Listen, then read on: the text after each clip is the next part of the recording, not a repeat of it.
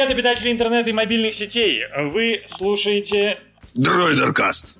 А что это за чудный голосок такой-то зазвучит? Да это скорее твой давно забытый голос мы услышали наконец-то. А, наш бодрый, веселый э, и своевременный подкаст про гаджеты хай-тек технологии. Меня зовут Борис Веденский, меня давно здесь не было. Э, а также с нами Валерий Истишев и Митя Иванов, который я вижу... О, всем привет! Сволочь привет такая. всем! Разливает розовую жиженьку себе наливает. Блин, так Расскажешь нам красиво. про пиво, про пиво выпуска чуть позже, да? А, конечно, и про крафтовые события выпуска тоже, потому что мы кое-куда отправимся через месяцок, так примерно полтора. Ох! Надеюсь, что большим составом. Но, но не то, что мы поедем именно на крафт там есть пить, а другим заниматься более полезным. Валер, ты не читал, это не про то. А, окей, хорошо. Это Поехали. был анонс именно крафтового Кто мероприятия. проанонсирует темы? А что нам анонсировать темы? Надо просто прям по темам идти. У нас уникальный выпуск, в котором нет тем. Мы просто говорим. Знаете что? а, Мы сегодня а, поговорим о том, что Тарантино исписался, поговорим о том, что Кадзима, возможно, тоже исписался, а, и о том, что... Что у Marvel есть соперники. Я так скажу. Это меня даже заинтриговало. А и впечатление от э, Android 10 э, в версии Huawei, скажем так. Вот у нас несколько таких э, anchor points. Так что можно начинать.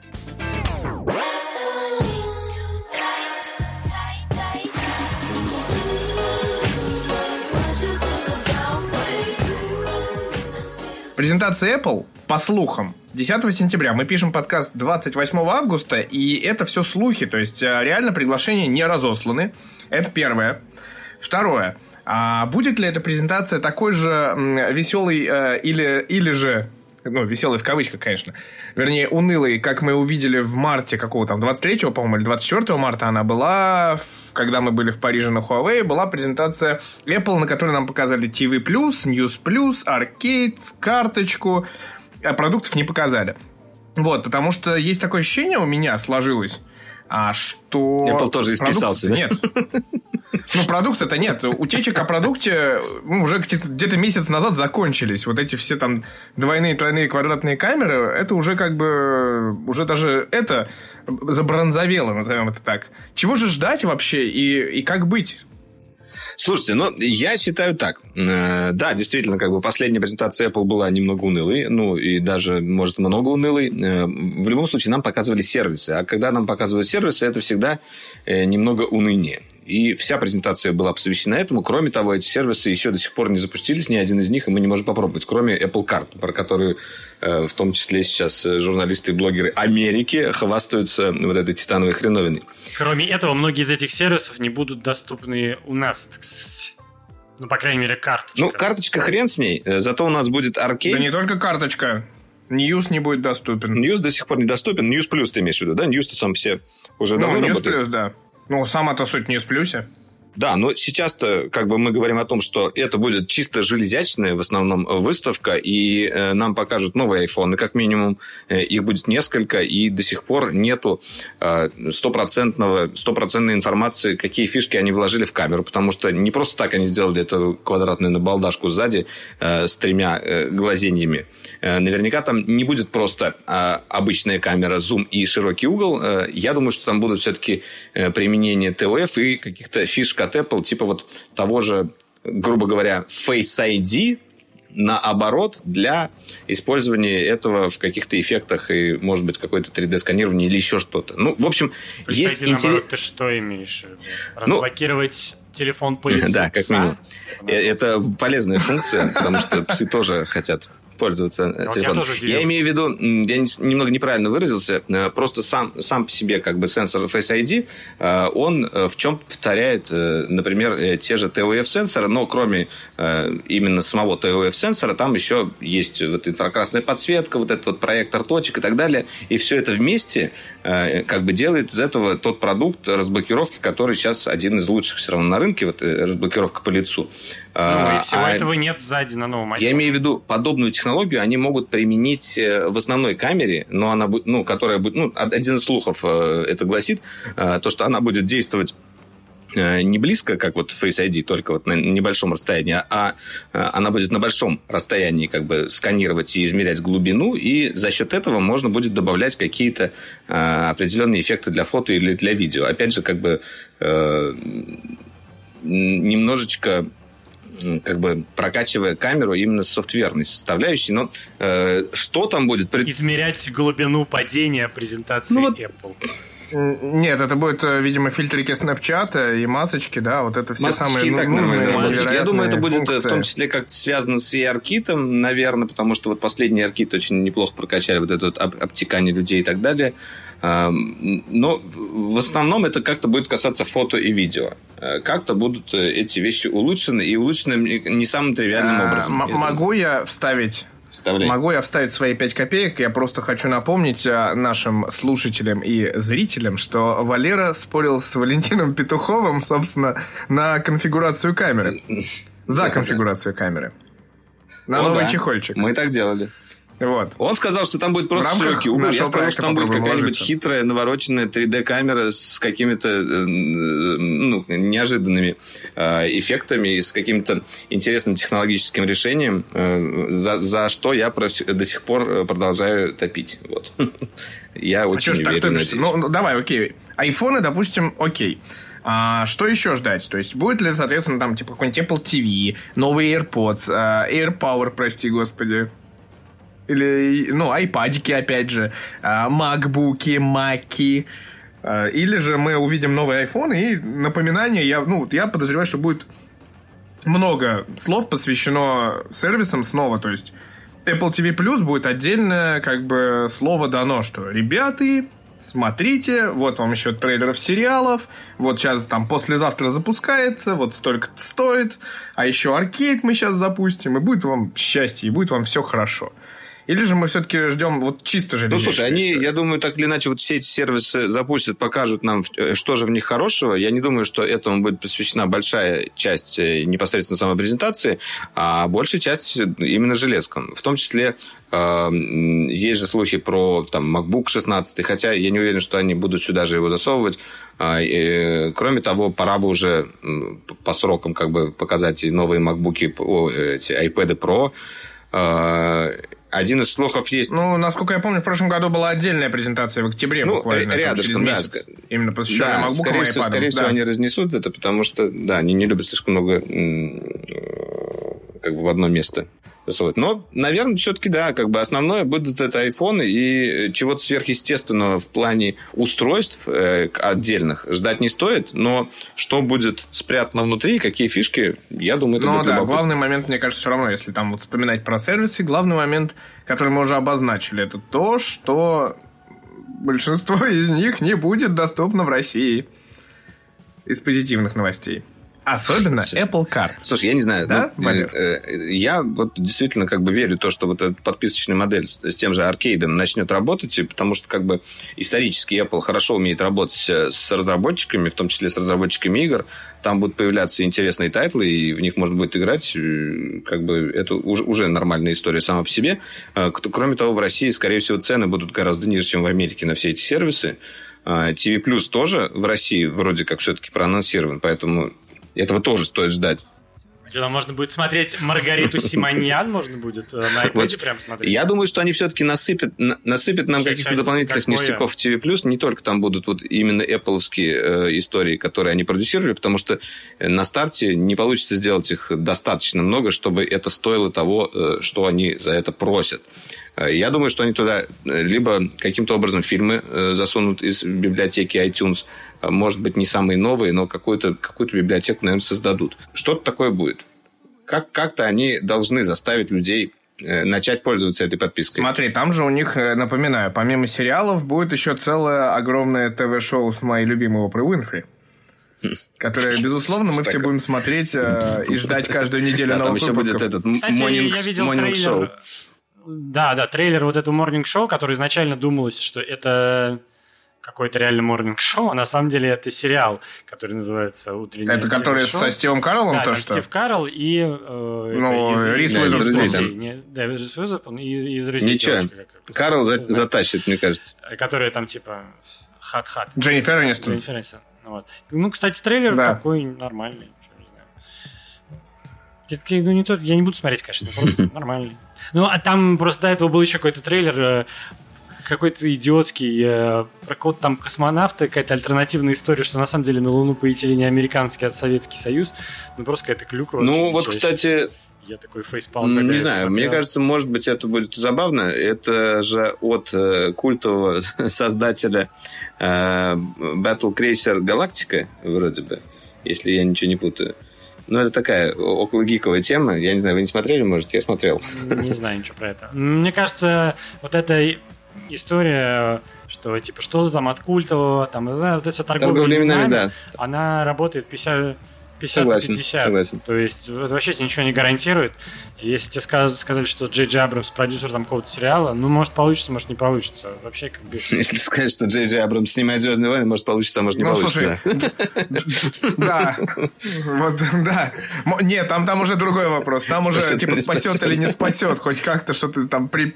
Сможет ли привязать Да, ну- обратно там? Господи, вы видели последний У- трейлер, который вышел по «Мандалориан» «Звездным или войнам»? который по основным? Я, Не, я уже не, не хочу вообще. Мандалориан, а по девятой серии. Вышел на этой неделе трейлер, и он угарный, потому что, ну реально, чуваки уже не знают, как, вы, как выжить там какой-то накал, э, интригу, хоть что-то. И там в финале этого трейлера, э, я так понял, это Рэй. Ну, то есть девушка-героиня. Ну, короче, какая-то девушка. Ну, блин, там еще какие-то симпатичные девушки появятся. Просто О, там кадр, и будут не симпатичные девушки. что. Не так легко сказать. Короче, она стоит в капюшоне, и у нее в руках а, двойной меч а, световой красного цвета, который сначала выглядит как ножницы, потом она что-то делает, и он раскладывается а, в такую двойную омоновскую дубинку, как было. Я видел Помните? мем на эту Да. тему. А, Я видел мем на эту тему со швейцарским ножом. Да, помните, чувак э, из, э, кажется, пи- первого эпизода Дарт Мол, во, у него была такая двойная омоновская дубинка, э, и вот она раскладывает. И типа ты такой смотришь трейлер, и у тебя должно возникнуть, о, неужели Рэй на самом На самом деле это Дарт плохой?» Мол просто Вот, а не, не итоге- доделал свою палку. Да, в итоге в фильме окажется, что э, типа там есть какая-то одна сцена, в которой ей приходится драться чужим мечом. э, вот, Да, да, могут. Типа, йоу. Хотя, может быть, я упрощаю, конечно. Может быть, старина Джей Джей нас еще как-то удивит. Как минимум красивыми планами. Мне кажется, э, главное удивление будет на, это, на этот раз, кто умрет, да, там Люк Скайуокер. Да там все уже умерли, уже умереть в этот раз. Уже Хотя все кончились, Ле- все. Лея-то жива еще. По сюжету жива, Сюжет но... жива. Ну, по сюжету, как бы, проблемка такая Она существует. есть да. даже в трейлере ее кадр. Я думаю, мы увидим Джа-Джа Бинкса и О, Джабба мне Хатта. нравится по поводу И- Джа-Джа Бинкса эта история. Эм, Есть теория по, Звездным войнам, э, то, что э, Лукас изначально хотел сделать главным злодеем Джаджа Бинкса. И на это есть очень много ссылок э, в, ну, в, эт- в этих первых трех частях Звездных войн, то, что он хотел вот так все это завернуть, но потом он понял, что это будет слишком, и, и этого не поймут, и типа все это свернул. И Там целые конс- Ну, конспиративные да. теории. Ну, там другая немножко история. Я, я смотрел эти ролики, да. Там идея в том, что они просто запустили первый фильм в кинотеатры и поняли, что Джаджа Бинкс вызывает просто болевотные ощущения у Да-да-да, своих зрителей. именно так. Что его нельзя... э, Он не может быть одним из центральных героев, но просто вырезать. Не зашло. А и видно, что во втором и третьем эпизоде его вообще почти нет, там по 5 секунд он появляется. Да, и ты не можешь делать главным злодеем персонаж, который не Да, но именно вот э, когда э, разбирают это по деталям, как он в первой части как раз-таки менял немножечко сюжет, вот это вот что-то постоянно делал случайно и тем самым помогал не той стороне, это забавно. Так, ну, Звездные войны. Да, окей. Кроме этого, Прекрасно. э, Знаешь, это вот то же самое, мы так вдруг внезапно перешли на тему Звездных войн, что мне стоит дополнить лишь то, что а, анонсированная вторая часть Черной пантеры, знаешь, чтобы совсем уже закопать нас как бы в эту историю. Там уже даже дата выхода есть, что там 20 мая 2020 года, что-то такое, если что. Черная пантера 2. Лучший Ну фильм да, на Marvel. самом деле опасная тема Звездных войн, потому что все больше э, появляется э, хейтеров, и эти хейтеры как раз-таки, э, ну, и- этими хейтерами становятся те старые добрые фанаты, которые любили Звездных, Звездные войны старые, Э, ну, потому что как бы Дисней богатая, жадная компания, которая хочет только бабла и бла-бла-бла-бла-бла, вот это все и превратил все это в конвейер, которого нет души. Но я все-таки, наверное, пойду на как бы третью часть, ну, на какую-то часть уже Девятый эпизод, да, девятый эпизод. Девятый эпизод. Эпизод 9. Слушай, ну давай пока у нас вот как раз мы далеко от темы Apple не ушли, у нас есть просто вопрос, от э, пользователя. Я вчера задал э, нашим людям, попросил, вернее, задавать вопросы с хэштегом DroiderCast в Твиттере. Очень мучает вопрос, что купить. Это Павел задает такой вопрос. Keyboard для iPad Pro 11, Apple Pencil 2 или AirPods 2 без беспроводного кейса. Что-то одно из этого, поэтому хотелось бы услышать, что более кайфовое, что реально принесет крутое ощущение. Набор. Это типа спросить, а, а что сделать? Мне купить автомобиль, жениться, дачу пиццу, или, или, не знаю, прыгнуть три бургера съесть. Интересно. Ну, Интересный, если... Интересный вопрос. С точки зрения вложения бабла, самый полезный гаджет Ну, AirPods. если говорить о том, э, что вот э, человек хочет покупать Pencil, наверное, у него есть уже iPad, э, который будет поддерживать этот Pencil, и действительно, как бы с Pencil iPad э, становится интереснее. Ой, ну он что-то что обманываешь, чем интереснее становится? Для чего ты Pencil Ну, я так понимаю, что у человека и клавиатуры нету. Ну, в ну, графических да, ну, редакторах это, очень удобно. Как бы реально, а, я тоже использую в графическом редакторе, но это редкий кейс, я не знаю, нужен ли этому человеку. С точки зрения а, массового, ну, в смысле, среднестатистического юзера, клавиатура очень крутая штука, она очень сильно прокачивает твое использование iPad. Если ты готов переключиться на iPad как на серьезный рабочий девайс. Ну, не обязательно mm-hmm. там типа полностью... Ну да, клавиатура полезнее, но, согласен. А, если ты готов там половину или там треть работы делать на iPad, то клавиатура реально это позволит сделать. А, а если нет такой задачи, так, клавиатура чаще то с точки зрения как бы, цена, цена и полученный профит, наушники вообще тащат. Ну, на самом деле, есть еще такой момент по поводу Pencil, почему я про него сразу сказал. Э, дело в том, что в новой э, Mac OS будет вот эта вот э, коляска, sidecar функция, и можно подключать iPad как второй экран, и практически невозможно этим пользоваться, если у вас нет Pencil, потому что все, что можно делать как бы на втором экране на iPad, делается с помощью Pencil, там, работа со вторым экраном. А, это как бы необходимая уже, можно сказать, получается часть, э, если вот эту функцию используют. А она прикольная. И действительно в некоторых графических редакторах э, в 3D там еще в чем-то, в чем-то даже iPad заменяет э, вакуумовские планшеты, которыми профессионалы, профессионалы пользуются, потому что ты можешь использовать полноценный софт, например, полноценный Photoshop, полноценный иллюстратор или там Maya, и при этом все это можешь делать на планшете с помощью пенсила. Это в общем, очень круто молодой человек, определитесь, что в вас сильнее, меломан, иллюстратор или э, машинистка, секретарь. И выбирайте.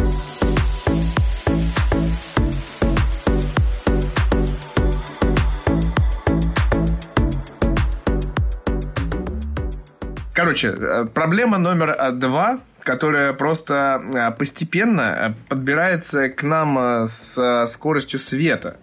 А, это снова новая революция в смартфонах, вернее, в камерах смартфонов. Дело в том, что Samsung разработал матрицу с разрешением 108 О чем, мегапикселей. Да, я, я, думал, я думал, мы договорились подсознательно, ментально, что мы это не обсуждаем. Ну, типа, да. А, ну, видимо, так, ладно. Во-вторых, это было давно. Мы это вырежем. Нет, я-то знаю, что там, типа, Короче, не, не, вырезать, можно не вырезать, посмотрите. На Ютубе есть, окей. А, ну окей, прости, договори. Прости. Я просто договорю, что... Э, хорошо, посмотрите на Ютубе ролик про 108 мегапикселей на канале Дроидер. Вот. А нет, второй момент просто, что э, этот сенсор разрабатывался совместно с Xiaomi, о чем мы, кстати, тоже, по-моему, говорим в ролике. И вот главный да. момент в том, что а, анонс смартфона, скорее всего, состоится уже в октябре. И это, соответственно, будет смартфон Xiaomi с таким вот сенсором. Вот. Возможно, Mi Mix 4. Да, С ты одно предложение смог растянуть на 5 минут. Молодец. Я старался. Гениально. У нас не так уж, на самом деле, мало э, тем, чтобы о них говорить, чтобы говорить о темах, которые Хорошо, предлагай следующую. Давайте поговорим про Кинзадзу. Хорошо. Хорошо, окей.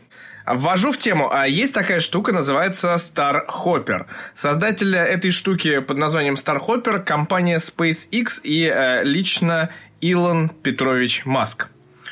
Вот. А недавно, ну, то есть, это проект очередной Илона Маска и компании SpaceX про, как сказать, аэротакси или космический аппарат новый. Ну, короче, внешне это выглядит достаточно странно, страшно и необычно, но нам это, этот Стархоппер, скорее всего, напомнит а, пепелации с фильма Георгия Данелли «Кинзадза». И еще мультфильм был, кстати, «Кинзадза». Ну, да. Слушай, ну подожди, прежде, прежде чем сказать, что он напомнит, то, наверное, стоит объяснить, для чего вообще Стархоппер он разрабатывает. И я так понимаю, что основная его функция а, что он должен вот как раз вот эти вот хопы небольшие делать, то есть э, подниматься в воздух, и садиться э, на, в другом месте. Грубо говоря, э, он поднялся э, в одной точке Земли, там, ну или какой-то планеты, и приземлился там в совершенно противоположный. Грубо говоря, для э, достаточно быстрого перемещения в рамках одной планеты, но при этом по принципу э, по принципу космической ракеты. А, ну, что, короче такое. говоря, знаешь, вот прям вот э, э, тут э, желтой линией как бы должно тут пройти анонс от Яндекс Такси и вертолетов России как раз, которые заявили, что они будут сейчас пытаться просчитать и сделать тестовый период для такого вертолетного такси в черте Москвы. Вот, видимо, тут такое, знаешь, космическое Яндекс Такси будет от Илона Маска. Типа того.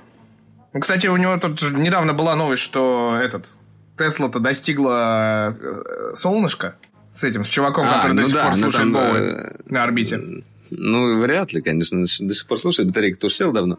А, ну да, э, он, получается, совершил полный оборот, не, не полный оборот, Сколько это, получается, он пролетел? Просто путь до, до Солнца. Он же летит на Марс, насколько я помню. Или как? Или куда он там вообще? А, он на орбиту Марса летит, да? Ну, э, есть какой-то план, да. Ну, в общем, давай вернемся к Стархопперу. Короче, он завершил такой э, тестовый, последний тестовый полет, э, в рамках которого он так подлетел на 150 метров вверх и, и тут же весело и, и хорошо опустился вниз. Вот, то есть вот такой вот э, небольшой скачок, прыжок, ну, собственно, Стархоппер, очевидно, это Грассхоппер или Стархоппер, очень похоже. Да, ну и, собственно, самая главная новость этой новости, то, что эта штука очень похожа на Гравицапу. Гравицапу из фильма Не Гравицапу, Пепелац. Ой, Почему? А, Ты да, что да, путаешься в пепелац. пепелац. Гравицап это же такая маленькая штучка, да, без которой пепелац не может лететь. Это э, Куда запихиваются КЦ, да? Э, да. Вот, я вспомнил всю теоретическую базу. А, ты не просто я надеюсь, пацак, что сейчас у нас на фоне Q. играет прекрасная музыка из Кинзадзы, потому что, собственно, она классная, да. Не, не та, которая «мама-мама, что я буду делать», а именно вот такая вот фоновая. А, кстати, а... можно, знаешь, вот я говорю, я тут недавно, ну, мы часто, в том числе с Борей, играем а, в квизы всевозможные, и я там ВКонтакте, Фейсбуке подписан на их многочисленные группы, и как раз буквально вот на днях, вот независимо, знаете, совпадение, не думаю, независимо от этого пришла такая, ну, такой, типа, забавный факт, который, ну, не проверенный, но забавный, а, что однажды Данелли рассказал, что после выхода Кинзадза, именно фильма, к нему обратился американский режиссер с предложением делать спецэффекты. Настолько он был впечатлен полетом э, пепелаца. И Данель ответил, что никаких спецэффектов в фильме не было использовано, просто он попросил Гравицапу в Министерстве обороны. Вот, ее дали ему. Через какое-то время Данелли позвонили военные и попросили не валять дурака, потому что американец на полном серьезе запрашивал у Минобороны Гравицапу, чтобы, как бы, видимо, сделать там, типа, Звездные войны свои. Ну, кстати, это знаешь, вот а, опять, да, опять, звук Звездных войн. Внезапные Звездные войны. Вот. А, был же, была же история про э, российского мастера спецэффектов, которому там даже вплоть до того, когда в Россию приезжал в свое время Джордж Лукас, он приезжал и хотел встретиться с этим чуваком, он, по-моему, в Питере жил, и э, вот очень хотел узнать, как э, наш человек делает спецэффекты в своих фильмах. Вот, тоже такая байка существует. Вот, так что, знаете... Ну, может, не байка, почему нет? У нас много как бы талантливых людей, и это нормально. Ну да, вот. это а, прекрасно. А, как бы, ну, действительно очень советую посмотреть, как выглядит Стархоппер э, и как он прыгает. Это, собственно, ролик находится на канале SpaceX вот, с этим прыжочком небольшим. А, и это реально, в общем, очень похоже на настоящий вполне себе пепелац, из которого выходят да. пацаки и делают круг. Но кто не смотрел Киндзадзу, потому что я уверен, что среди наших слушателей не все смотрели этот прекрасный фильм, я советую сначала все-таки посмотреть творение Данелли, потому что не будет вот этого, того эффекта от этого прыжка Спейсхоппера. который возник у нас и у многих э, журналистов, которые написали в интернете публикации на эту тему.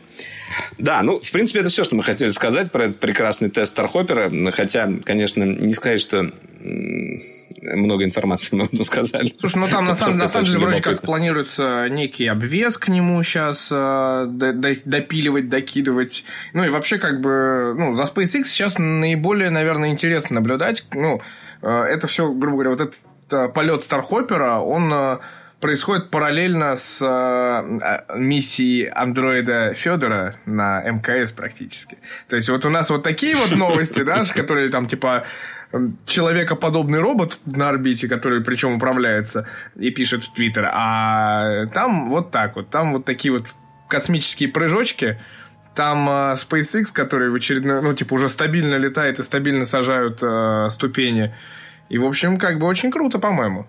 В целом-то. Да, космическая отрасль интересно развивается в наше время. Я, кстати, хотел э, поднабросить по поводу Кинзадзы. Я редкий, наверное, человек э, своего поколения, который э, впервые посмотрел этот фильм. Ну, типа, пару месяцев назад я впервые посмотрел. У меня да, Ух ты, ну лошары. Да, и я себя осознал лошарой, потому что я посмотрел его, и мне жутко не понравилось. При том, что мне большая часть Ого. фильмов Данелия нравится. Ну, мой любимый, э, конечно, это «Осенний марафон», но я вообще не понял. Я... Не похожи фильмы. Эти, эти два ну, фильма да, не похожи. Я... Немножко вообще не понял, типа, почему все кайфуют. Ну, точнее, нет. Я понял, почему все кайфуют, потому что в момент, когда он вышел, а это как раз э, конец 80-х, начало перестройки, или середина уже перестройки, мне кажется, год 88-й, да, по-моему, что такое. А, и, конечно, эта вся штука, как какая-то такая метафора э, строя и режима, который состоит из каких-то абсурдных правил, каких-то подсаков, которые друг другу кланятся, каких-то людей, у которых есть непонятный ресурс, который на самом деле ничего не значит. А, но для того, чтобы получить и цвет штанов, главное, да, да, их, того, их разделяет. Получить, э, нужно, да, как правильно присесть и правильно кого-то называть. Э, это, конечно, наверное, была довольно мощная штука. Но сейчас это смотрится очень архаично, и мне кажется, это как раз тот случай, когда э, вещь пришлась к своему времени, но такая она... Не знаю, ты знаешь, там прекрасная цитата. Да, ну вот я, я не знаю. Это можно спорить. Я, я вот пересматривал не так давно, ну, в смысле, я смотрел этот фильм очень давно, первый раз меня он впечатлил, хотя я был еще и достаточно маленьким, все равно он меня впечатлил. А, и когда я его пересматривал, я его смотрел уже более детально и более осознанно ввиду своего возраста, и мне он все равно понравился, я узнал как-то много всего нового, как раз увидел какие-то подтексты, э, по-моему, ну, не знаю, как бы, мне кажется, это так. Э, кому зайдет, кому не ну, зайдет. Пожалуй, да, нет смысла спорить о каких-то Мне вот, например, Space Odyssey не очень понравился, я посмотрел очень поздно. Но как бы э, я тоже со многими на эту тему спорю. А я, Боря, скажу на это лишь одно. Боря, ты не просто пацак, ты грязный ку. Кубрик я... грязный. А, вот ты про что. Кубрик, это космическая Одиссея. Космическая Одиссея, О, конечно. Нет, я не соглашусь, это прям моща. Такие опять внезапные Звездные войны. Только на этот раз космическая Одиссея. А, так. Да, ну давай все-таки немножечко про э, е, е, Емуй. 10. Ну вот Митя, Митя хорошо знает, что стало хорошо, да? А, стало хорошо, я вот прям так скажу. То есть а, все, наверное... Даже Бетка? Даже Бетка. Бетка, во-первых, работает отлично. Это первое. А, нареканий у меня практически никаких нет э, к ней, к, к ее работе. То есть э, устройство работает быстро. Ты же как классно. с основным устройством ходишь именно вот с, с P30 и... Да, по, и скажем так, вот как раз я в Словении, когда был у Валеры, в гостях, так сказать, я нашел, как раз вышли темы, похожие на этот, на Material, на Pixel, и как бы все, все, все у меня стало похожим на Pixel, и когда я приехал в Москву, у меня еще и ему, все, ему десятый накат... похожим на Нет, у меня еще ему и накатился десятый, а, а, наверное, одна из самых больших болей в течение многих лет э, у людей с Huawei и с uh, Emotion UI это шторка. И тут, наконец-то, ее перерисовали. Наконец-то стало а, выглядеть современно, удобоваримо и красиво. Во-вторых, конечно, появились э, жесты, которые вот мы сегодня с Борей еще смотрели на другом устройстве с Android 10, э, которые работают прикольно. А в-третьих, э, полностью перерисовали интерфейс камеры. И это, наверное, очень важная черта, потому что помимо того, что, в общем, ну, как бы камера в Huawei всегда была неплохой, именно в плане интерфейса, но а, наконец-то, ну, у нее было, так скажем, а, так себе черта, которую кто-то любил, а кто-то не очень. И я, наверное, отношусь больше ко вторым. Это вот это вот э, странный дизайн э, лейковских времен. То есть это шрифт лейки, это такой типа материал под кожу внизу интерфейса и вот какие-то странные вещи. Несмотря на то, что все это было красиво локализовано и никаких... Скивоморфизм. Да, и несмотря на то, что это все было красиво локализовано и выглядело вполне себе неплохо на русском языке, э, тем не менее выглядело немножечко, ну, в целом, наверное, с точки зрения дизайна кондово и странно, когда ты получаешь суперсовременное устройство, а такой кондовый дизайн. Сейчас, э, теперь в Evomotion UI э, в 10 э, полностью перерисован интерфейс, потому что Боря мне, кстати, подсказывал, как э, переключаться между камерами, потому что это сейчас немножечко не нативно, скажем так. То есть сейчас можно просто вести ползунком вверх-вниз, э, но нажатие на именно точечку, ну, на 1x зум там или на 5x зум не работает как раньше, то есть когда ты переключался между камерами. Но это скорее минус, чем плюс. Сейчас ты переключаешься по точкам. Нет, это на самом деле достаточно удобно. Ты знаешь, какую точку тебе ткнуть, чтобы сразу получить некий зум. То есть ты не переключаешься между четырьмя режимами камерами, а сразу попадаешь либо в ширик, либо в 10 зум, либо в 5 зум. А, ну, это как это бы, удобно. это просто надо знать, да. Вот. А плюс ко всему, естественно, появилось полное однообразие в шрифтах. А, и, в общем, как бы приложение камеры, с одной стороны, стало выглядеть достаточно просто, с другой стороны, это стало очень понятно и очень клево. Вот, э, ну, естественно, темная тема в Huawei была, но теперь она как бы от Android 10 перелетела к нему прям. Вот, и на самом деле, меня, говорю, исключительно положительное впечатление от того, как это сейчас все работает. Я, у меня вот буквально реально перезагрузилось устройство. Ты помнишь, я говорил, что я жду пикселя, что я хотел там с Oppo походить, что я думаю с ZTE походить а, с новыми. Э, потому что там, типа, здесь голый Android, там вроде как интересная камера и клевая, типа, оболочка. Но сейчас у меня реально полностью перезагрузился вот процесс, как будто реально ты пользуешься абсолютно новым устройством. Это как бы очень круто. Вот, то есть, э, меня до сих пор, конечно, немножечко не нравится сценарий использования в плане, э, ну, к пятикратному оптическому зуму у меня все-таки есть вопросы именно в плане применения этого сценария и популярности его. То есть я хочу все-таки вот видеть конфигурацию камеры. Это ширик, обычная камера и там двукратный зум. Даже не трехкратный зум. И это, к сожалению, вот то, в чем Huawei не, не может порадовать, прямо скажем. Вот, но в остальном реально прирост очень хороший, и есть ощущение, что вот, вот за этим будущее, опять же, сейчас вот как раз мы ждем анонса Huawei Mate 30 и Mate 30 Pro, где, соответственно, будет новый процессор, который, скорее всего, мы увидим на IFE, и где будет уже полноценно, это будет первое устройство, собственно, на Emotion UI 10, с Android 10 из коробки. То есть сейчас мы в стадии беты смотрим на Android 10, но вот там вот Android 10, опять же, вот это, знаешь, проблема Huawei Android в 2019 году, она как бы уже очень серьезно стоит, мне кажется, которую можно отдельно обсуждать из-за торговых войн Китая и США. Вот, но в целом не знаю, что там это Боря, но я должен тут сказать, да, по поводу Huawei Mate 30 и э, Emotion UI и вообще как там с гугловским приложением будет. Ты же исследовал эту тему. Да, раз уж ты про это заговорил, то я сделаю небольшой Играй гармонии. Э, тизер для тех, кто нас слушает в подкасте, потому что у нас должны быть какие-то эксклюзивные штуки и, и плюшки для тех, кто слушает подкаст. А, так вот, я проанонсирую ролик, я не знаю, выйдет ли он на момент того, как выйдет подкаст, но если не выйдет, то вы прям вообще обладаете эксклюзивной информацией о том, что скоро будет. Потому что, а, ну, во-первых, сам, сам по себе бета-тест Emotion UI — это эксклюзивная штука. Мы вот раздобыли две, как бы, копии, да, на два устройства. А, но в России таких э, кодов на скачку беты и MUI 10 их реально там не больше 10. Э, во-вторых, а, я попробовал во-первых, я посмотрел э, целиком презентацию, которая была на конференции Huawei Developer Conference, посвященную, во-первых, э, Harmony OS, и вторую часть, посвященную Emotion UI. И обнаружил любопытную вещь. Значит, ты смотришь про Harmony, э, и они тебе, я напомню, что Harmony это как бы новая операционная система, на которой э, якобы должно, значит, все Huawei работать, если вдруг Android им прикроет. Презентация состоит в основном из слайдов. Да, кон- конкурент Android да, да, да, будущий. Да. А, презентация состоит в основном из слайдов, там никаких демо, естественно, нет, то есть такая немножко это, э, теория, но любопытный момент вот какой. Они рассказывают про фишки Harmony OS, например, там, а, интересная штука, которую они заявляли, это так называемая виртуальная шина. Это когда у тебя несколько устройств, работающих в одной экосистеме, между ним э, как бы на, налаживается аналог э, физической шины, которая есть э, в одном устройстве. Да? Ну, например, у вас внутри компьютера видеосигнал от э, видеокарты поступает в дисплей, да, чтобы вывести, и он идет там по специальной системной шине. Ну, или как процессор общается с памятью, да, там, да. процессор, э, память общается да. с видеокартой и так далее. Да, то есть внутренняя какая-то магистраль, по которой данные туда-сюда из разных кусочков бродят. Так вот, они проанонсировали виртуальную шину, то же самое, только между разными устройствами. И ты такой думаешь, ну, как бы прикольно. А, а потом начинается презентация EMUI, и на презентации EMUI они уже показывают демки того, как это может быть реализовано.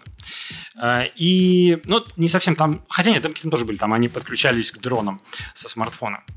И ты понимаешь, как бы, что все э, там как-то очень сильно переплетено, что, видимо, и MUI воспринимается Huawei как такая внешняя, даже нет, не внешняя, а э, существенная часть операционной системы и, и интерфейс, и большая часть как бы системных э, фишек, в том числе вот эта виртуальная шина.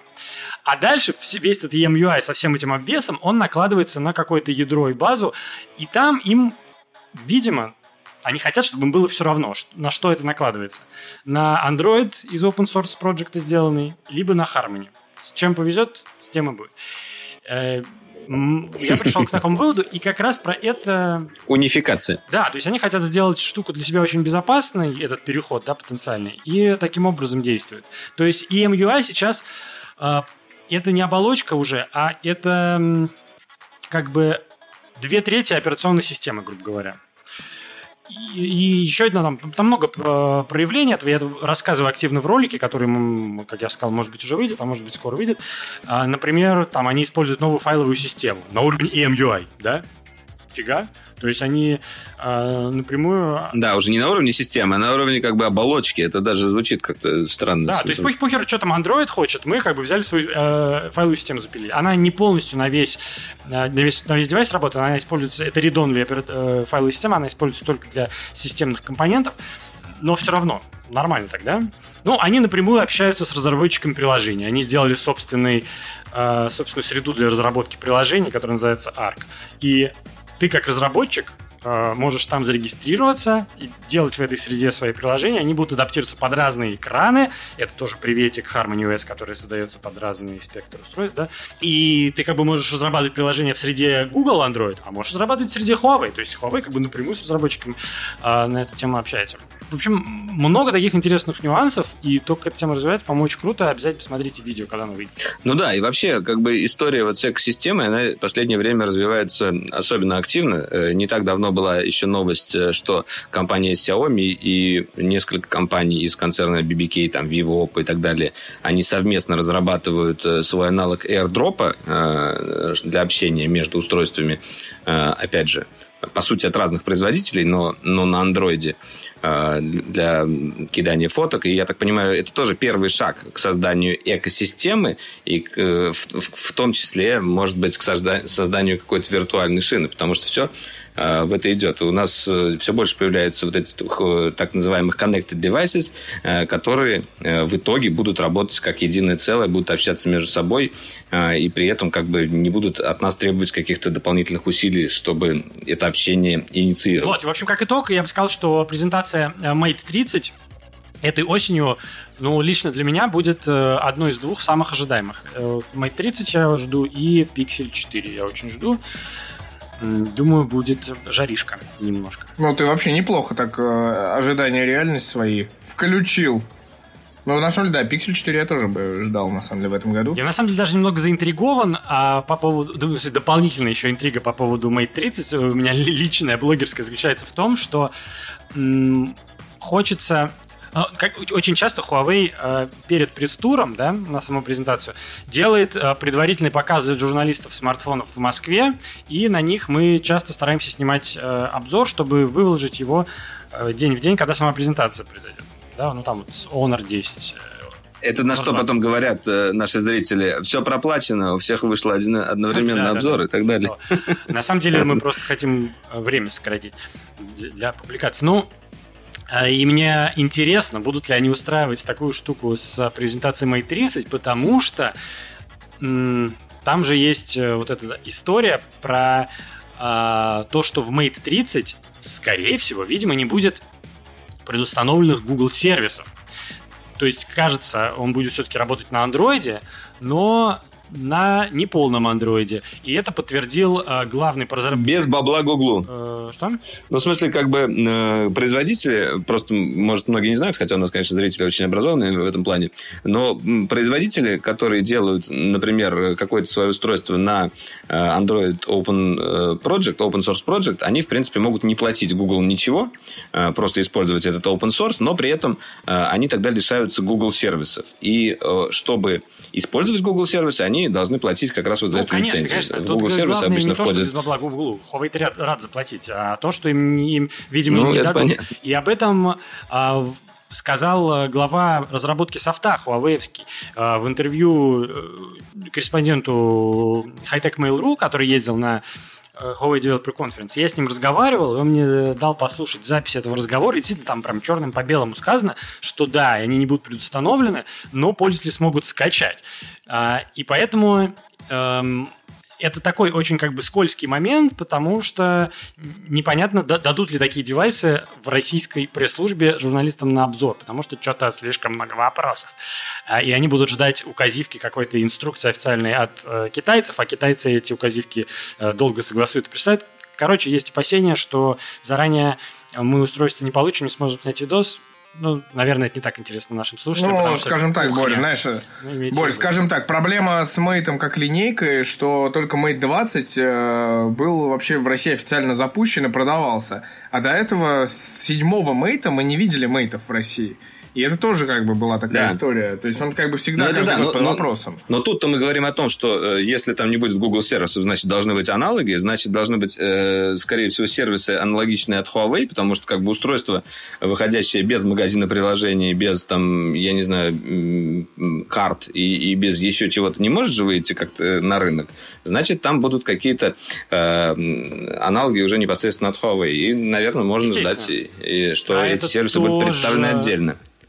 Про это тоже есть интересный момент, и в, в ролике в нашем тоже это есть, про то, что они на этой своей конференции, Developer Conference, они анонсировали, это прям реально смешной момент был, а потому что они анонсировали прям э, большой дозапуск вот этой своей платформы, аналогичной Google Play Services. Потому что она была еще в прошлом году, эта платформа, но она была очень урезанная, урезанная, там было чуть-чуть всего. А в этом году они прям штук 12 еще дополнительных модулей туда зафигачили, в том числе Huawei а, MapKit, который, естественно, очень важен, потому что э, Google MapKit, входящий в их сервисы, это самый популярный API в этих сервисах, потому что куча приложений пользуются картами, а, естественно, приложения свои карты Именно не, не программируют, да. они используют встроенные в систему Google карты. И э, тоже была новость пару недель назад про то, что э, для российского рынка, видимо, они сотрудничают по этой платформе с картами с Яндексом. Короче, движуха. Но, но, кстати, э, на самом деле там есть еще такой один подводный камень, э, потому что Google, в принципе, вынуждает производителей покупать эти сервисы, э, потому что без вот Google Services или Android Services, как он называется, многие приложения, даже от сторонних производителей, в принципе, не работают на Конечно, устройствах Android, потому что они все завязаны на эту штуку. если этой штуки не будет, значит, и ей должна быть какая-то замена, но будут ли работать уже как бы текущие приложения из ну, э, используя, например, какой-то аналог, это большой вопрос. Да, и там самый интересный момент как раз заключается в этой фразе. Э, этих э, Google сервисов не будет, но их можно скачать. И тут, мне кажется, вот какая любопытная штука. Если их можно будет скачать, и это говорит официальный представитель Huawei, то, видимо, как бы Google не имеет ничего против этого, потому что Google, если хотел бы, он мог бы заблокировать работу этих сервисов для определенной, определенного там пула устройств, да? Но, видимо, Google не будет этого делать. И мне кажется, что тут история в том, что для Google это такой, э, и для Huawei, это такой ход, чтобы как бы обхитрить санкции США. Потому что Google, очевидно, не хочет с Huawei ссориться, и Google вообще не хочет взращивать конкурирующую операционную систему в виде Harmony OS таким образом. И, но при этом, видимо, какие-то ограничения все равно им запрещают на данный момент разрешить предустановку э, всего этого софта на, на новые Huawei смартфоны. Поэтому они придумали такой трюк конем. То есть мы как бы официально не поставляем, но если пользователь скачает и будет пользоваться, мы мешать не будем. Слушай, ну, кстати, эта история же уже была одно время. Вот когда покупали устройства китайские, э, в том числе заказывали в китайских онлайн-магазинах, они при, прилетали как раз-таки без Google сервисов, и их можно было поставить иногда даже прямо на устройстве лежал архив или там АПКшка с этими Google сервисами, которые ты сам, сам ставишь. Получается, ты делаешь это как бы на свою ответственность, производитель тебе не предустановил. Видимо, он как ну, бы конечно, и раньше это, это не запрещал. Я, я думаю, что а, все-таки они, ну, сейчас, я думаю, что если ты так будешь делать, они будут банить э, на девайсах доступ к этому. Потому что, ну, как бы это неправильно. Они за это бабки требуют, да? Ну, как бы это какая-то тупая хрень. А просто для Huawei сделано исключение. А тогда просто это плохо контролировали. Ну, может быть, не но... Хотели, не было дела. Может быть. Мне кажется, что до сих пор это все есть, просто как бы нас это особо сильно не касается. ну, в смысле, такая вот предустановка. Не предустановка э, с последующей установкой э, самих пользователей. Не уверен, что они как-то блокируют все эти вещи. Но maybe.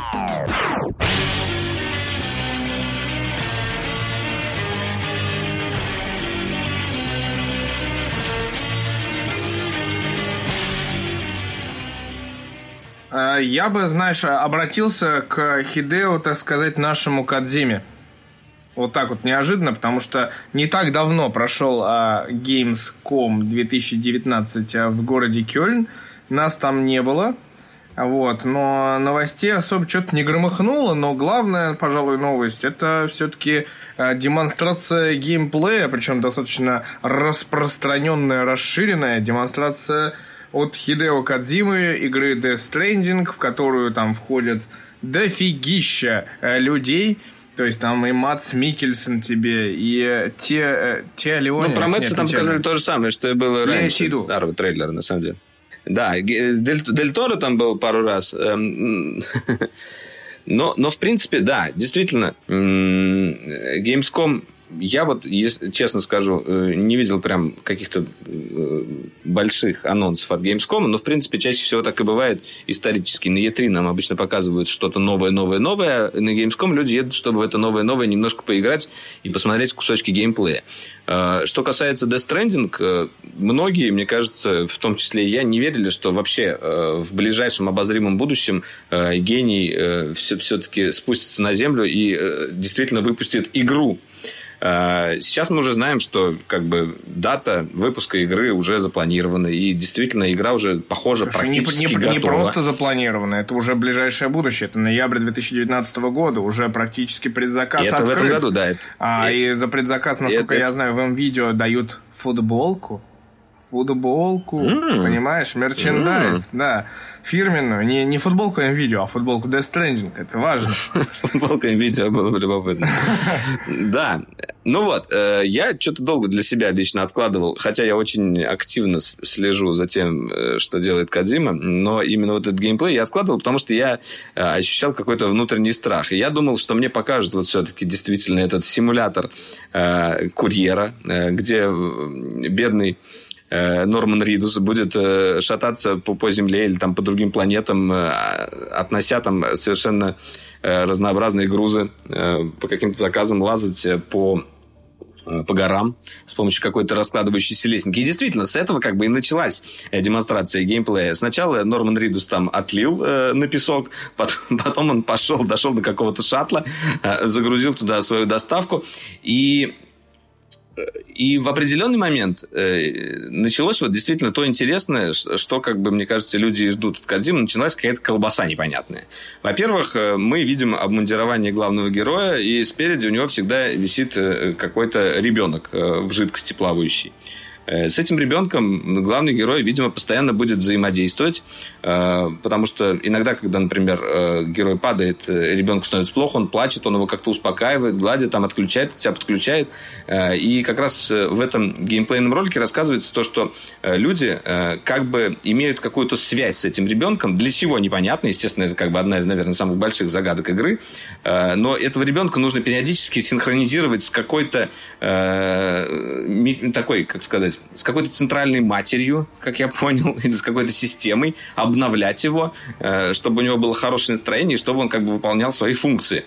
Э, и и вот, вот это вот все лично меня очень впечатлило. Мне захотелось погрузиться в этот непонятный мир, э, который был сотворен. Кроме того, недавно в комментариях Кадзима сказал, что ему действительно хотелось наконец-то создать хоть что-то новое. Потому что этот человек в течение своей э, всей жизни э, и всей творческой жизни геймдизайнера в основном занимался серией Metal Gear. Metal Gear Solid.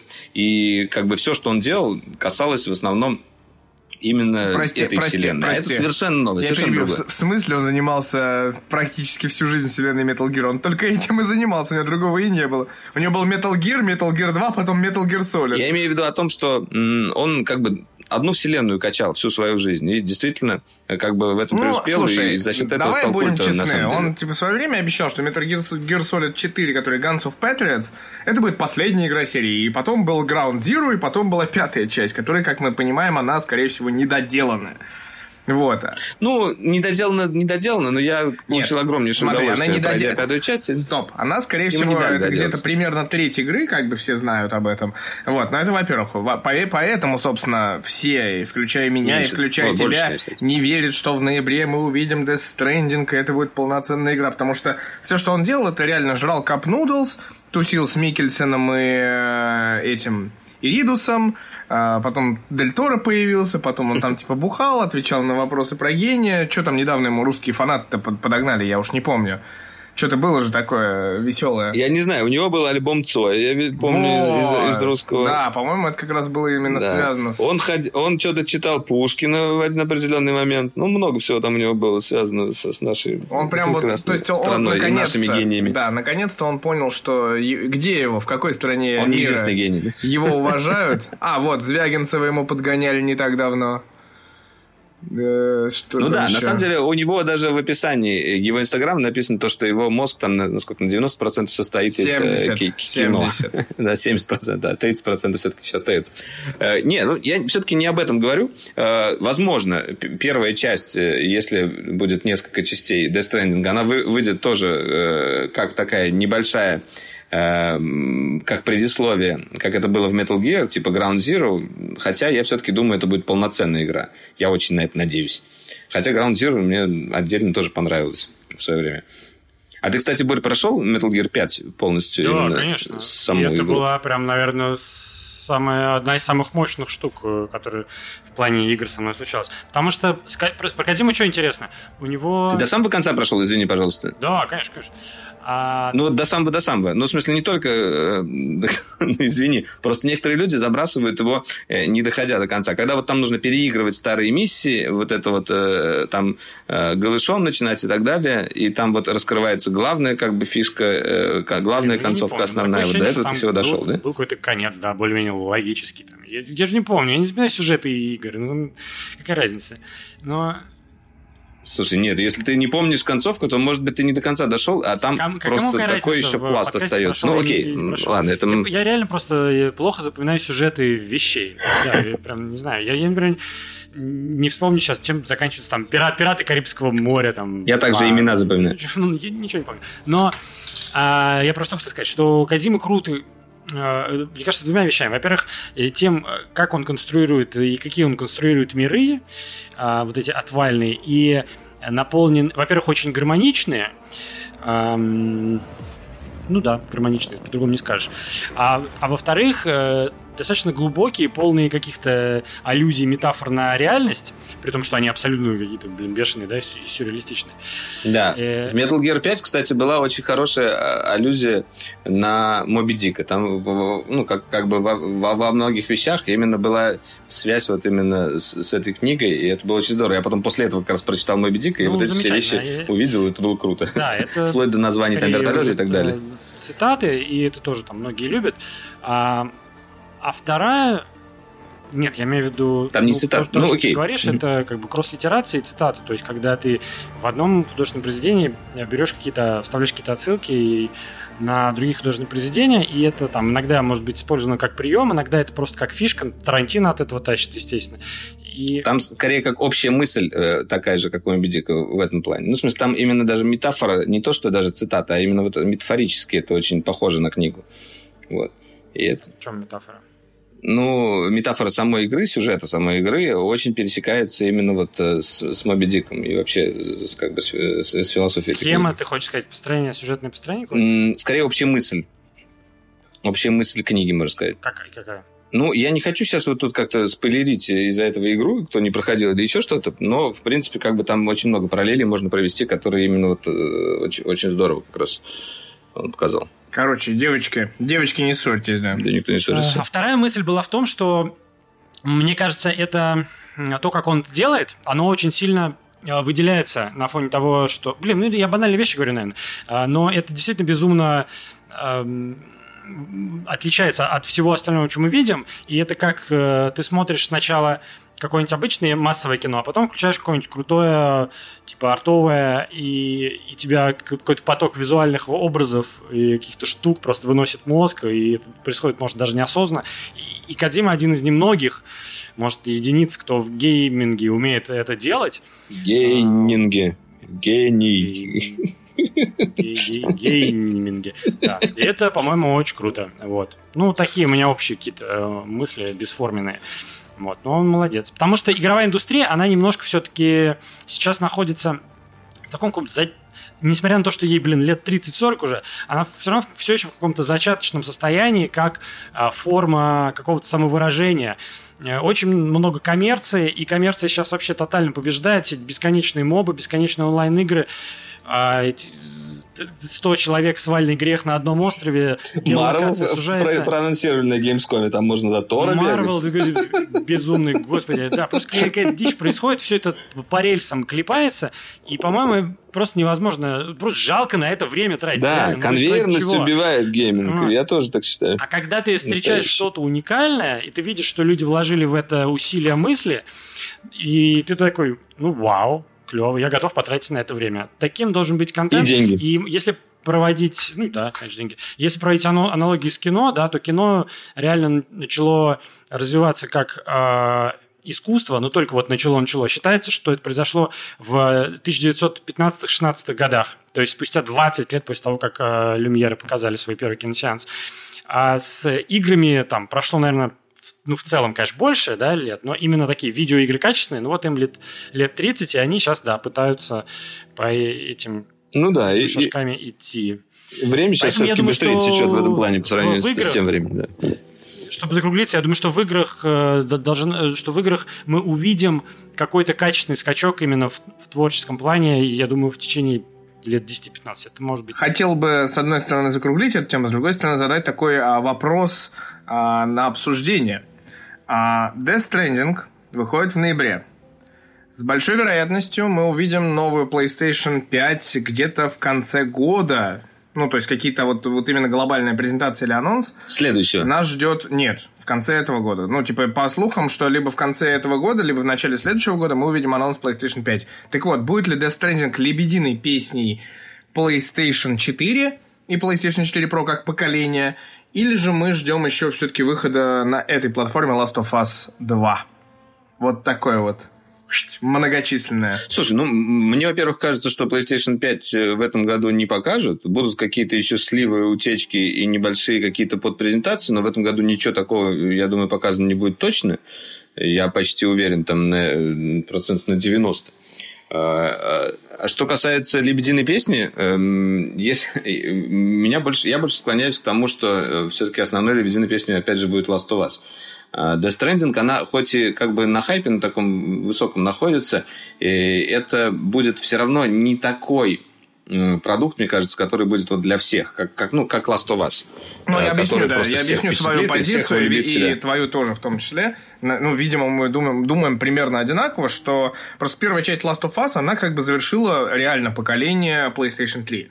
И это была, типа, абсолютно да, лучшая. Да, она показала... Это было максимум, что можно было выжить из консоли. Показала best of the best из PlayStation, да, да 4, но потом... 4 пока... ой, 3. Да. да, но потом, сразу же после выхода PS4, тут же появился ремастер. Вот, а, и это была такая, в то же время, самая первая, как бы, конс... Э, консольная игра именно на PlayStation 4. Вот, а тут, ну, напрашивается то же самое, чтобы Last of Us Part 2 стал именно таким вот такой лебединой песни на PlayStation 4 и PlayStation 4 Pro, и, соответственно, впоследствии вышел бы на PlayStation 5. А, объясню еще тут, э, да, прям совершенно случайно в момент записи подкаста вышла новость, что а, на специальной внутренней конференции магазина GameStop такой знаменитая европейская американская сеть, а, показали именно геймплей а, Last of Us, который никто не видел, потому что, ну, есть соглашение о неразглашении, все как мы любим. Ну вот, но тем не менее утечка произошла, что ребятам, продавцам, менеджерам компании показали Last of Us Part 2. То есть там, а, несмотря на то, что игру только тизерили, и все знают, что она просто находится в разработке, и, в общем-то, Naughty Dog ничего сейчас не делает – ну, как бы, я имею в виду, что Naughty Dog не занимается каким-то там аддонами или еще чем-то к э, Uncharted. Соответственно, ребята занимаются производством новой игры. Новая игра, естественно, Last of Us, которую затизерили и которая находится прям конкретно в производстве. Ну, как, что, что в итоге там? Какие-то есть прям здесь те интересные а данные? Нету того, данных, что... просто Ничего? сказали, что вот показали, Ничего. вот актеры, вот и все. Угу. Да, но ну, смысл короче... в том, что игра-то есть, она типа уже разрабатывается, она уже на активном этапе, геймплей показывается, и по слухам, что в конце года, может быть, покажут еще дополнительно на какой-то специальной конференции, а я напомню, что угу. Sony отказалась от участия в E3 и не участвовала на Gamescom, насколько я понимаю. Ну, то есть, типа, никаких да, да. презентаций. Вот. И э, есть вероятность, угу. что Sony соберет отдельную конференцию, куда свезет всех журналистов, чтобы только сфокусировать все внимание на PlayStation и на свои проекты. Я, ну, можно отчаянно там беливить, что это будет э, анонс PlayStation 5, хотя, скорее всего, они поступят по пути Microsoft, который сказал, а вот это Project Scorpio! И показали видео про... Ну вот они, кстати, по этому пути никогда не шли особенно. В том-то и дело, то, что у них э, немножечко по-другому обычно вот этот маркетинг построен. Они часто показывают сначала, например, геймпад. Могут показать там, например, DualShock, сказать, вот это наш новый DualShock.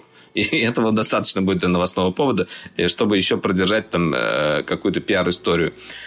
Просто я думаю, знаешь, видишь, э, ты вот сказал про историю с ремастерами. Я думаю, что история с ремастерами немножечко канет в прошлое именно из-за того, что э, поколения вот эти э, PlayStation 4 и PlayStation 5, во-первых, будут обладать обратной совместимостью, в том числе потому, что они построены по одной архитектуре, и как таковых ремастеров э, в нашем вот сегодняшнем понимании уже, возможно, не будет. И если вы будете запускать тот же Death Stranding на пятый PlayStation, потому что все равно сейчас у всех вот приближенных к Sony компаний есть девелопер-скиты пятой плойки, они все как бы так или иначе уже тестируют и разрабатывают под них игр под старт консоли.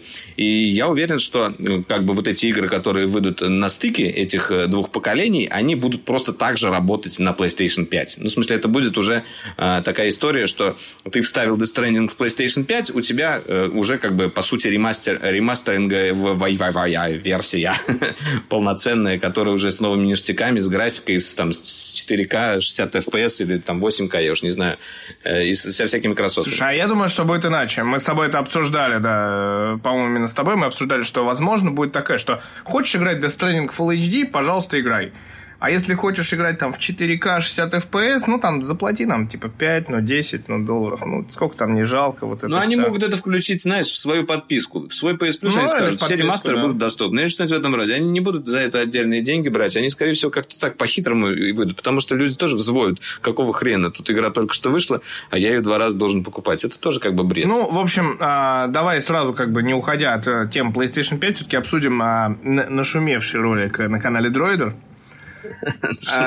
Но шумевший ролик. Утечки Да, на самом деле интересно, то, что вот компания Sony, она как бы поступает хитро. Она, во-первых, ничего не показывала у нас на Gamescom, да, ну, выпускала какие-то там свои ролики э, новых игр, э, но при этом не было никакой отдельной презентации. При этом в это же время, во время проведения Gamescom, там, ну, до, плюс-минус до после, э, вышли интересные чертежи э, как бы PlayStation 5. Это вот э, вышел патент, там кто-то написал, э, вот они чертежи, и там такой супер какой-то футуристичный, кибер непонятный дизайн с, кучей воздушных таких сопел со всех сторон. Ну, и посередине такая огромная буква В, вот, которая обозначает пятерку, о которой, кстати, говорили ранее, что потому что буква В римская будет обыгрываться как-то в дизайне. И, естественно, как бы это породило много слухов. Во-первых, начали говорить, что это PlayStation 5, вот так она будет выглядеть, такая странная, э, людей начало бомбить. Во-вторых, сразу появился э, интересный комментарий от одного из разработчиков, которые то, э, тоже работают с компанией Sony. Он написал, нет, это не PlayStation 5, это Developer's Kit. И как бы у нас в офисе уже есть несколько таких, и Самое смешное то, что э, это написал как бы реально вроде существующий разработчик, э, которого зовут, я вот забыл имя, сейчас вот я вот даже в сценарии своего шоу посмотрю и скажу. Да, Мэтью Стот, э, он вот так вот написал откровенно, и буквально через пару часов э, этот твит был удален, и кроме того, сам аккаунт этого Мэтью был тоже удален. А, вот. И там мне понравилось такое небольшое расследование э, издания Let's Go Digital. Они, во-первых, по этим чертежам сразу же нарисовали красивый рендер этой консоли, который, с одной стороны, некоторым людям понравились, с другой стороны, нет. А, но, кроме того, они еще связались с этим Мэтью, и задали ему вопрос. Э, Пришли, пожалуйста, нам фотографии дев-китов, о которых ты говорил, э, и ну, скажи нам, почему ты так написал. На что он сказал, я не могу вам ничего говорить, и типа послал их нафиг. Ну, явно было, что он э, как-то скован NDA, непонятно, почему он написал этот твит. Э, возможно, это был какой-то контролируемый слив для того, чтобы компания Sony просто проверила реакцию пользователей, если кон- консоль будет выглядеть э, вот таким вот образом или на что-то похожее. Э, либо и это было просто действительно случайность, во что я верю очень с трудом. Э, что касается непосредственно самих чертежей, почему Почему, скорее, все-таки это DevKit, э, а не окончательная консоль? Первое. Там целых 5 или 6 портов USB на передней панели. Такого никогда не было э, на консолях, и это странно. Во-вторых, там есть э, несколько вот таких вот точечек сверху, похожих на кнопки, тоже спереди. Такого тоже не должно быть как бы на консоли. Это лишняя какая-то деталь. А, в-третьих, э, из-за того, что э, там видно, что очень много вот этих вот э, охлаждающих элементов на самой консоли, скорее всего, это связано, что дев-киты, они всегда выглядят вот таким вот образом, там очень много всяких отверстий, потому что на них проводят так называемые стресс-тесты, когда очень сильно нагружают с помощью какой-то новой игры разрабатываемой консоль, и нужно понять, насколько она будет это выдерживать, насколько она будет греться, и как будет справляться железо собственно, с этой графикой, которую заложили производители. Вот. Эти все три факта как бы говорят нам о том, что это DevKit. Но, но при этом есть э, как бы э, есть, мне кажется, какая-то небольшая доля того, что все-таки PlayStation 5 может быть если не такой же, вот, ну, не, не так же выполнена по дизайну, как этот, э, как этот чертеж, но, во всяком случае, близка к нему. Во-первых, потому что DevKit, если старый посмотреть, э, тот же PlayStation 4 и PlayStation 4 Pro или PlayStation 3, они все выглядели, ну, надо сказать, стрёмно. Это было больше похоже на какой-то такой э, дурацкий системник. А, очень кондово сделано, и там не чувствовалось никакого дизайна конкретно от Sony. Там не было какой-то большой четверки или большой буквы В. Ну, не было вот этих вот как бы э, штук, которые скорее все-таки рисуют больше на ритейл. Это просто было как бы железка, на которой действительно разработчики должны делать свою работу. Там не было удивительных дизайнерских как бы ухищрений. А второе, э, сейчас в моде у нас э, как бы вот э, компьютеры для игр, и многие производители сейчас уже как бы открыли свои линейки и продолжают, и там и Acer, и Asus, и Dell, они все очень прокачивают именно свою и игровую линейку и делают дизайны компьютеров, которые еще более странно выглядят, нежели вот этот вот концепт от Sony. Э, вот это как бы, по сути, аргументы в сторону того, что э, PlayStation 5, если будет не такой же, то, во всяком случае, может быть похоже на то, э, как бы, что было показано на этих чертежах, и, возможно, какие-то и какие-то вещи просто компания Sony решила проверить, какие-то свои дизайнерские решения на то, как непосредственно аудитория на это отреагирует. Э, вот такие мысли. Ну, в принципе, это человек говорил отдельно в ролике. Мне кажется, интересная тема. Э, и вот. Что думаете? Да, я просто должен пояснить, что, к сожалению, очень много людей восприняло этот ролик как э, такой большой жесткий кликбейт, в сторону Валеры. Ну, не так, что очень много. Ну, ну окей, есть, есть мнение, да, но все-таки Валера пытался разобраться в этой проблеме и как раз э, поведать свое мнение о ситуации, что, что перед нами это было. Был это DevKit или это была реальная приставка, была это э, попытка понять, типа, какой дизайн нравится, не нравится. Э, вот, это все есть как бы в ролике большом, э, Ну, это не странно, то, что это утекло именно во время Gamescom. Ну, в смсле, это, это как бы явно специальная какая-то... Слушай, нормально, они просто наняли себе этих... Не просто такой. SMM-маркетинг Apple. Вот поэтому новостей по Apple нет, а типа эти чуваки типа запилили классный типа повод э, с патентом на железку PS5. Вот и все.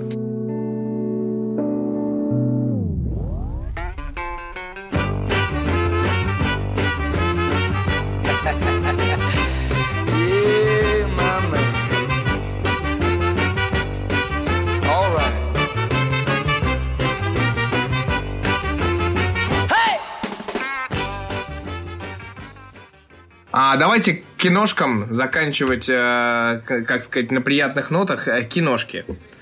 Кратко, клево, классно. Киношки или сериальчики? Э, давай я сначала быстренько про киношку, про одну от некоего Квентина Валентиновича Тарантино. Мне кажется, как бы чувак сделал великое э, несколько лет назад. Вот. А по -по после этого не знает, что еще делать. То есть все, все, все лучше, что он мог сделать, он уже сделал. То есть... Не, во-первых, надо сказать, конечно, ну, к сожалению, мне, мне кажется, уже все в российских соцсетях это обсудили, но это был, конечно, очень любопытный момент, на который мы обратили внимание, когда на предпоказ еще ходили за неделю до выхода фильма, что главное главный как бы удерживающий триггер, главная натянутая струна, главная интрига фильма мы говорим о фильме «Однажды в Голливуде», да? Ну да, да, да. А, строится на э, дополнительном знании зрителя о неких исторических событиях. И, а именно о банде Чарльза Мэнсона и типа чем она известна больше всего, особенно среди американцев. Ну, в их, в их культурном коде эта история зашита. Э, и когда ты сначала начинаешь смотреть кино про какого-то непонятного, значит, квелого актеришку, у которого карьера вроде как закатывается, и потом а, он едет на машине домой, и у его друган спрашивает, который играет Брэд Питт, а типа, что за чуваки в соседней машине едут? И он говорит, да, это величайший режиссер Роман Полански. А, как бы если ты не знаешь, кто такой Роман Поланский и что с ним произошло в конце 60-х, э, тебе вообще будет пофигу. А создатели фильма хотят, чтобы ты знал. А, и потом происходит главное натяжение э, струны, когда значит, к дому Романа Полански подходит э, сам Чарльз Мэнсон. Это известный, значит, тупырь, который, банда которого в 69-м, кажется, да, как там, или 68-м, 68 вроде. году, да, убила зверски его беременную жену, пока его не было. Ну, там целую в, тусовку они убили, просто заодно еще. И целую тусовку, да. да. И, соответственно, ты, ты видишь это, и, у тебя сразу холодочек по коже такой, это же фильм Тарантино, сейчас такой будет. Вот. Дальше не будем детально рассказывать, что произошло, но э, эта рогатка натягивается, и это, в принципе, прикольный ход. А, он достаточно оригинальный, но как раз мне кажется интересным очень вот этот феномен а, раз, разницы культурного кода, что действительно огромное количество людей в России на них это не сработало, просто потому что они эту историю не знают. Они не обязаны эту историю знать, естественно. А это, эта штука работает, э, наверное. Кстати, интересно, хорошо ли это работает у американских зрителей, потому что я не уверен, что это настолько там прям в прошивку у них встроено вот это знание. Э, и такой любопытный, ну, не знаю, просчет, не просчет, можно ли это назвать, не, не, не столь интересно, просто любопытный феномен культурный, скажем так. А, опять-таки, с точки зрения того, как кино задумано, мне кажется, это хорошая идея, она оригинальная. Но слабость как раз заключается в том, что кроме этой рогатки, а, три часа тебе достаточно сложно зрительское, зрительский интерес и интригу удерживать, как мне кажется. Кроме всевозможных гэгов, которыми наполнено кино, в исполнении хороших актеров. Я вот хочу, знаешь, дополнить, знаю, э, на самом деле, Короче. после вот «Однажды в, Амер... Э, в Голливуде», господи, «Однажды в Америке» я всегда хочу назвать, другой фильм. А, ну, вот э, именно образ Романа Полански, вот этого, собственно, Чарльза Мэнсона, позволяет очень сильно вот как раз выдрузиться в Википедию и читать просто про Полански, а Полански это же реально история человека невероятно побитого судьбой, вот в буквальном смысле.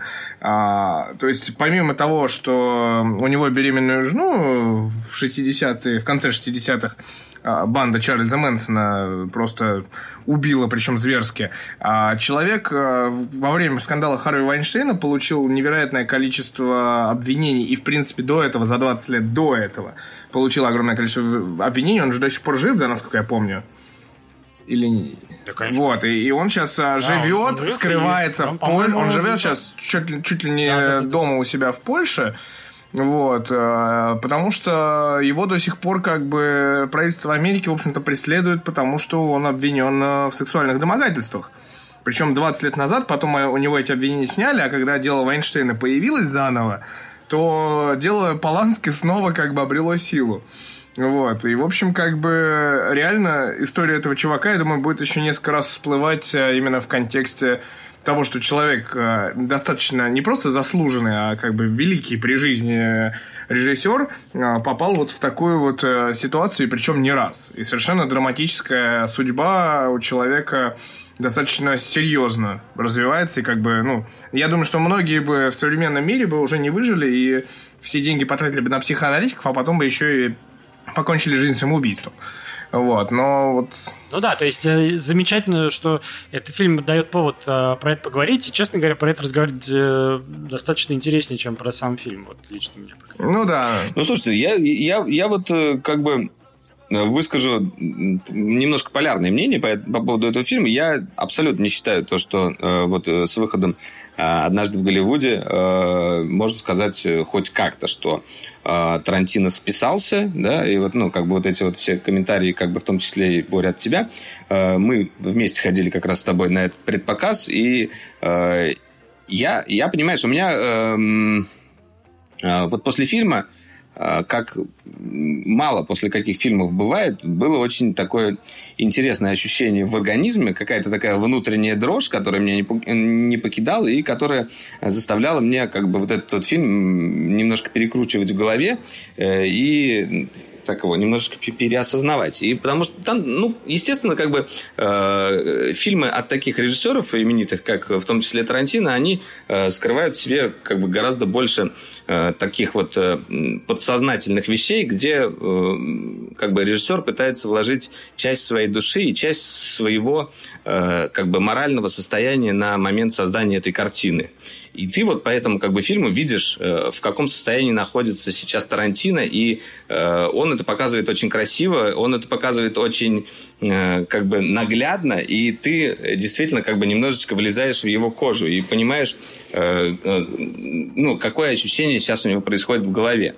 Это как бы отображается и на главных героях, в том числе там и на героя Ди Каприо, и на героя Брэда Питта. Э, даже вот тот же сам Ди Каприо. Это такой очень талантливый актер, э, действительно очень крутой актер, он играет там, но при этом он заложник своих э, старых ролей, вот этих вот во всяких вестернах, он всегда играл каких-то, ну, как бы ковбоев и никогда не выкладывался, по сути, как актер. Но на самом деле он действительно очень крутой актер. И даже вот по сюжету ты как бы к концу понимаешь, что он, ну, как бы э, э, в чем-то, наверное, гениальный актер, но при этом как бы его время прошло, и э, вот этот печать, вот этот штамп того, что он играл всегда ковбоев, на нем настолько отложился, что его не воспринимают как бы и индустрия, и другие люди серьезно. А он хочет как бы дораскрыться, он хочет действительно как бы показать себя настоящего. И как бы вот, когда вот ты копаешься вот в этих вот, в глубине всех этих моментов, э, не знаю, фильм прям вот, э, не знаю, мне, я получил нереальное удовольствие от него. Э, кроме того, там безумно красиво и, и здорово показана вот эта атмосфера э, старого Голливуда. Ты в нее погружаешься, и тебе не хочется из нее выходить. Мне вот, хоть он и длинный, хоть он и, можно сказать, монотонный, у меня вот не было такого ощущения, что я прям заскучал, и мне хотелось там, я не знаю, поспать или еще что-то. Э, выйти куда-то. Хотя был один человек, который вышел, чем я меня удивил. Знаешь, я вынужден а, прервать э, обсуждение э, нового фильма Тарантино «Однажды в Голливуде» и устроить пятиминутку ненависти а, в нашей новой рубрике «Ненавидим Марвел вместе со мной». А, шучу. Дело в том, что Amazon Prime выпустил... Ты так решил обрубить, да? Да, я прям обрубить жестко, вот прям жестко, как твердыня практически, рубить буду. А, Дело в том, что ну, ладно, великий, великий, величайший человек на свете, которого зовут Сет Роган, а, стал продюсером а, сериала на Amazon Prime, ну, один из продюсеров. Вот, а, сериал называется... Ну, это не его заслуга, я так думаю. Ну, ну нет, в том числе он там в эпизоде даже появляется. Сериал гениальный, называется The Boys, в русском переводе, если смотреть, э, страшно рекомендуется «Кубик Пацаны. в кубик» кубик в кубике, э, это пацаны, да. А вот. Э, и это э, фильм, который вот реально мне, как елей на, на душу, как мед на мои седины, упал, потому что я всей душой за 24 фильма возненавидел Марвел именно из-за того, что это сериалы, из-за того, что это такой типа глобальный а, коммерческий проект Диснея и, и, и всего прочего. Вот. А, и, и тут внезапно... Да, но при этом троллинг тут в основном идет не Marvel как такового, а больше DC, потому что все герои э, этого сериала, о котором мы говорим, э, сделаны как бы под копирку героев DC. Как бы главный там супергерой э, Твердыня или там Home Earth это Окей. Супермен. Я, я к тому, что вообще, в принципе, супергеройская тема настолько надоела, в реальности.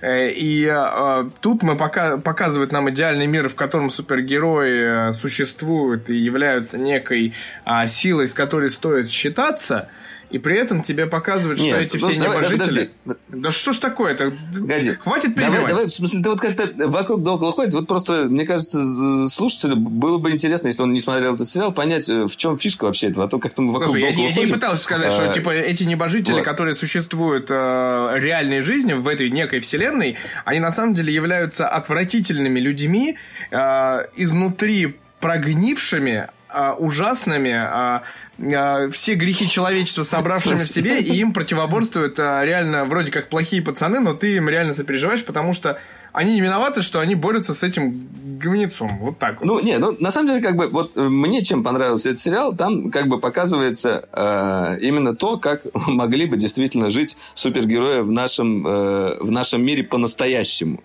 То есть, супергерои, люди, обладающие сверхвозможностями, э, их уже давно э, подгребла под себя э, большущая корпорация, которая занимается их пиаром, сделала из них таких идолов, э, продает Назовем игрушки, там, одежду. Э, ну, как бы, да, Марвел, да, корпорация зла, грубо говоря, которая просто зашибает кучу бабла на этих супергероев, в том числе даже подстраивают какие-то преступления, снимают профессионально э, то, как они с этими, как они спасают мир. Ну, знаешь, вот такие вот специальные вещи делают просто как бы для э, развлечения людей. Эти супергерои по-настоящему как бы супергерои. Они обладают суперсилами, но при этом также они обладают человеческими качествами, в основном отрицательными. Ну, как бы не все из них, но тем не менее, как бы они уже такие, ну, знаешь, мы боги, чего бы нет, у нас куча бабла, мы живем в огромной башне посередине Манхэттена, мы можем испепелить кого угодно взглядом, если что, как бы не проблема. Потом наши маркетологи все это спишут на то, что это был как бы супертеррорист, ну, как бы... И Э, да, и зачин там такой, что как бы главный герой, там такой просто какой-то клерк, который работает э, в магазине электроники, его девушку э, сбивает чувак, который как вот аналог флеша, просто из-за того, что он слишком быстро бежит, и он ее в кишки просто разрывает, пока он там с ней прощался по дороге. Просто, вот, знаешь, вот взрыв э, мозгов, э, там, крови и всего остального, все это забрызгивает. Э, а чувак говорит, ой, извини, я спешил, ну, короче, мне надо бежать, и бежит дальше, также со скоростью флеша. Вот. И как бы этот такой вот триггерный момент показывает нам, как вот, как людям тяжело жить вместе с супергероями, и как они потом объединяются, начинают, по сути, с ними как бы противоборствовать. И любопытно, что это еще показано в такой очень жесткой манере. Там очень много крови, очень много насилия, э, секса, мата. Ну, в общем, такое супер 18 плюс, плюс, плюс, плюс, плюс. Это просто... Да, там, кстати, каждая серия, да, это 5, 5 секунд э, ненависти. То есть, типа, будет э, обнаженка, будет кровяка, будет там, типа, сексуальные сцены. И ты такой, ты, ты реально каждый раз ждешь. Такой, короче, где? Э, давайте. Ну и там еще классные, кстати, съемки цветокор. Бинго такой можно делать. Да, бинго. Да, и бинго. самое, самое смешное там, самое смешное там, короче, там есть Аквамен. Его зовут там Дип, э, или Пучина в русском переводе. Пучина это это самый хорошее. бестолковый супергерой. Короче, ну вот как вот мы смысле он говорили о том, когда Слушай, он классный чувак. Нет, послушай. Послушай. Короче, э, когда мы смотрели трейлер Аквамена, я помню, мы даже обсуждали, ой, что это за чувак, он повелевает рыбами, какая в нем сила, нахер он кому нужен? А тут это действительно чувак, который повелевает рыбами, или тоже даже общается с ними, и у него вообще, в принципе, никаких больше сил нет. У него есть там жабры, он может плавать под водой и болтать с дельфинами. И, и как бы, в принципе... советском мире это назывался супергероем. И непонятно... Понимаешь? Ну, блин, да, Ихтиандр. Но Ихтиандр не говорил с рыбами. Но в итоге, как бы, он, получается, и он пытается найти себя, он хочет защитить дельфинов, он хочет там спасти океан или еще что-то, какую-то херню делает, а это никому не нужно абсолютно. Всем людям на это Стоп, насрать. спо- в том числе этой он пытается трахнуть дельфинов. Нет, все на самом деле не так. Спасти Это- раков, спасти раков и трахнуть дельфинов, да. Э, Нет, ну на самом деле он, да, реально забавный персонаж, как бы. Ну, он, на- наверное, самый наиболее раскрытый за весь первый сезон, а судя по всему будет второй, потому что, ну, закрытие сезона получилось Ну, таким, ну, что как бы привет, Да а нет, закрытие, второй, кстати, хорошо. сезон. Вот можно... Ну, не обязательно. Закрытие сезона хорошее. Там будет второй, третий сезон. Там История такое, закончена. Там, Ну, не, там многоточие очень жирное. Не, ну, наверное, будет, наверное, будет. да. Ну, короче, всем рекомендую к просмотру. А, В переводе, не в переводе решать вам. А, Перевод очень веселый и за- забавный у Кубика в Кубе, реально. Ну, лучше на английском, конечно. Ну, лучше на английском, да, безусловно. Вот, а, 8 серий, а, Just for Fun, for, for- your... Для вашего, короче, хорошего настроения. Советую посмотреть, это как бы реально классный, очень красиво снятый, а, с хорошим, кстати, цветокором сериал, прям там, то есть вот э, хорошие и плохие различаются очень цветокоррекцией, то есть вот это вот все настроение в музыке, настроение в э, картинке, это очень прям красиво сделано с точки зрения вот такой киношности, ребята постарались. А, С фильтриками из э, Cam. э, да, Почти, и, да. и, и Винис поставили. Я все-таки предлагаю э, заканчивать наш э, подкаст небольшим анонсом и заодно э, анонсом пивка выпуска все-таки наконец-то, господи. О, я давай. должен. Слу- Слушайте, а я просто отходил к, к закадровому участнику нашего подкаста, и я просто не понял, мне там надо что-то Валерий ответить про, про однажды в Голливуде? Или... Ну, ты же сказал я- свое я- мнение, я, я сказал остался- я свое остался мнение, и как бы получилось, что мы оба Насколько высказались. степень наброса на меня сильно? Нет, не сильно. Если что, мы продолжим эту битву в следующем выпуске. Мы придумаем фильм. Вряд ли мы продолжим. Я на самом деле просто хотел по этому поводу сказать, что я что-то подумал, что вообще моя позиция, она достаточно говнарская, потому что, а, ну, типа, какой смысл а, долго и подробно опускать кино, если оно тебе не понравилось и неинтересно? Ну, то есть это, э, в принципе, такая слабая позиция. Ну, то есть, если ты посмотрел хороший фильм, э, ты нормально пытаться объяснить, почему это круто, и, ну, то есть, если фильм, который тебе понравился, объяснять, почему это круто, и почему это другим людям нужно посмотреть, а зачем убеждать других людей, что какой-то фильм не клевый, ну, я что-то подумал, что нахер надо смотреть Ну да, свои- это-. Во, во всяком случае, из этого дроидеркаста вы узнали, что Боре не нравится однажды в Голливуде и Кинзадза, как минимум.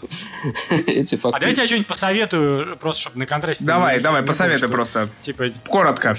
А, коротко посоветую, что из того, что я недавно посмотрел впервые... Только, Борь, давай только, чтобы это был не фильм 28 года. Давай, пока ты думаешь, я тоже посоветую один фильм, всего один, э, азиатский фильм, называется э, Ash is the purest white. Э, блин, Ой, не знаю, как по-русски перевести. Несколько Очень- переводов. Пепел белоснежный, пепел чистый белый. Там Да, очень сложно перевести. Я думаю, что на... ну, короче говоря, да, фильм действительно... Вот, не знаю, я, я вот тоже был опять, опять под очень сильным впечатлением. Я не знаю, тебе как понравился, нет? Это хорошее кино, да, это, ре- это реально хорошее кино. Он немножко в конце перезатянут, но как бы в целом... А, я посоветую фильм тоже внезапный. А, из того, что меня реально удивило и визуально, и в плане повествования, Мити чешется, бежит бороду, ему пора бежать. А, посоветую фильм. Я, кстати, Валер, тебе его тоже советовал, не знаю, смотрел. Шведского режиссера Андерсона, Роя Андерсона который называется «Голубь сидел на ветке и размышлял о смысле бытия». Это безумно уморительное, короче, кино. Оно э, прикольно сконструировано в том смысле, что как бы ты смотришь скриншот из этого фильма, во-первых, ты сразу узнаешь, что это этот фильм просто по тому, как, как это выглядит. Знаете, как увидел картину э, ну, художник, увидел картину Дали, сразу понял, что это Дали. Вот, то есть, если этот фильм посмотрел, ты через 10 лет увидишь скриншот из него, ты пойм, вспомнишь, это оно. То есть, это просто уник, уникальный стиль, потрясающий. Во-вторых, это просто потрясающе уморительно сделано, опять-таки, на уровне визуального повествования как минимум. То есть ты смотришь, там какие-то смешные вещи происходят, ты не можешь себе объяснить, почему это забавно, но это просто очень круто. И он состоит из коротких новеллок, которые немножко там как бы закольцовываются, немножко не закольцовываются. Э, очень рекомендую. Голубь сидел на ветке и размышлял о смысле бытия. бытия что... Прекрасно. Пивко выпуск. А, пивко выпуск. Э, я знаю, Боря меня поддержит, а Валера не очень, потому что он не шмогла. А, это пивко, это коллаборация четырех на данный момент лучших пивоварен России. Правда, не по рейтингу Антапта, а по субъективной оценке многих людей из тусовочки. Это AF Brew, Штамбир, Wild Lab и Заговор. А, пиво сварено к четырехлетию а, бара Рул Тапром. Нашего любимого бара! Да, где нас часто можно увидеть с Борисом и редко с Валерой, к сожалению. А, пиво. Итак, внимание, это имперский... Сейчас у Валеры просто начнется слюноотделение. Имперский саур эль с ананасом, персиком, мандарином и маракуей. О, у меня я сейчас вот пью что-то с манго и маракуйей. Но не то, совсем ну, не то. Это, короче, очень вкусное пиво, которое, если вы найдете в Москве на кране или в банке, брать обязательно. И не только в Москве. Все, берите. А на самом деле, Название скажи. Э, не знаю, когда выйдет наш подкаст, но в воскресенье 31... Господи, когда? 30 31, 31 или 1, 1, 1 сейчас, 31 августа или 1 сентября будет день рождения в Питере AF Brew Taproom, еще одного бара обязательного к визиту. И я знаю из инсайдерской информации, что это пиво будет там тоже стоять на кране. Вот. И Тут же информация про Питер 12 октября. Я название пива ты не сказал, ты людям. А, ну, точно. Ты издеваешься? Пиво называется Over Hype. А, сварено на мощностях Штам Брюинг, но в коллаборации с Wild Lab, Заговор, AF Brew и Штам. Вот. А, итак, э, и еще раз про Питер. Очень важная информация. Я надеюсь, что Борис меня поддержит в этой нашей а, любви, а может быть даже и Валера. Я надеюсь на тебя, хрен знает, но я надеюсь. А, дело в том, что 12 октября в Петербурге, в Севкабельпорте состоится крафтовый фестиваль Big Craft Day 2019 у моря. Э, это московский фестиваль, Ням-ням-ням. который переехал, э, решил, ну, типа, обычно проходит в июне в Москве, и в этом году он прошел. А, но в этом году ребята делают какой-то такой типа тестовый запуск и делают фестиваль в Питере. В, на легендарной уже, мне кажется, площадке, которая используется под все фестивали Питера, Севкабель Порт. Э, и 12 октября, э, в общем-то, оно состоится. И я планирую туда поехать. И надеюсь, Борис меня поддержит. Может, и Валера подтянется. И было бы неплохо там всех увидеть. Вообще было бы классно потусить и круто-круто-круто провести время. Я бы очень хотел, чтобы мы все Надо вместе там... Ты мне баночку обещал, все, я это... Потому что я как минимум хочу попробовать. Это уже я баночку тебе зарезервировал. Именно оверхайп баночки у меня много, я специально брал много, чтобы зарезервировать. Для самых, так сказать, Класс. А, близких.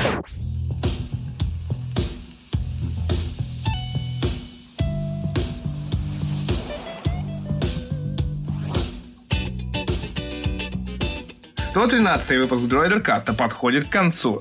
С вами были Валерий Истишев, Борис Веденский, которого я сейчас не вижу, а, Митя Иванов. А, ставьте лайки, подписывайтесь на наш подкаст. Что там, типа, колокольчик? Это нет, не то, да? А, черт! Там нету лайков, там есть звездочки в iTunes. Вот звездочки в iTunes, комментарии. Комментарии можно в Твиттер отправлять с хэштегом DroiderCast. Если вы дослушали этот подкаст до конца, который длится уже примерно полтора часа. Черт. Вот, мы стараемся делать для вас это все таки регулярно, но на следующей неделе у нас очевидный пропуск, потому что мы все вместе командой поедем на ИФУ. Может, мы там сделаем. И уже встретимся. Может быть, мы там под пивко и сделаем, да. В принципе, хороший вариант, мне нравится. Вот, а, короче, Ждите нас, э, ждите всех нас. Да, да, Борис? Ты с нами еще? Я тут, я, да, да. Я слушаю тебя У внимательно. меня просто ощущ- ощущение, до... ощущение до сих пор, что Валера курит вейп. Так у него носок сложился сегодня. Вот. а, Носок похожий на вейп, да. но это носок. Да, мы до сих пор пишемся в носках. Ну, так сложились обстоятельства. Босиком, потому что неплохо писаться. Да, а, короче говоря, а, всем спасибо. Слушайте нас, а, а, пишите нам комментарии, мы очень хотим обратную связь. И, кстати, может быть, если кто дослушал до конца, расскажет нам, как лучше сделать видеоверсию подкаста или видеострим в формате live, который мы потом превращать, превращать будем в аудиоверсию подкаста. Вот. С вами на связи были еще раз Дроидеркаст в составе Валерий Стишев, Борис Веденский, Митя Иванов. До встречи в будущем. Использовал фразу Бориса. Черт. Ужасный я человек. Ну, нормально, это корпоративная фраза. Ладно. Да, запатентованные. Пдыш. Пейте вкусное Пока-пока, пивко, смотрите Пока. гаджеты и фильмы клевые.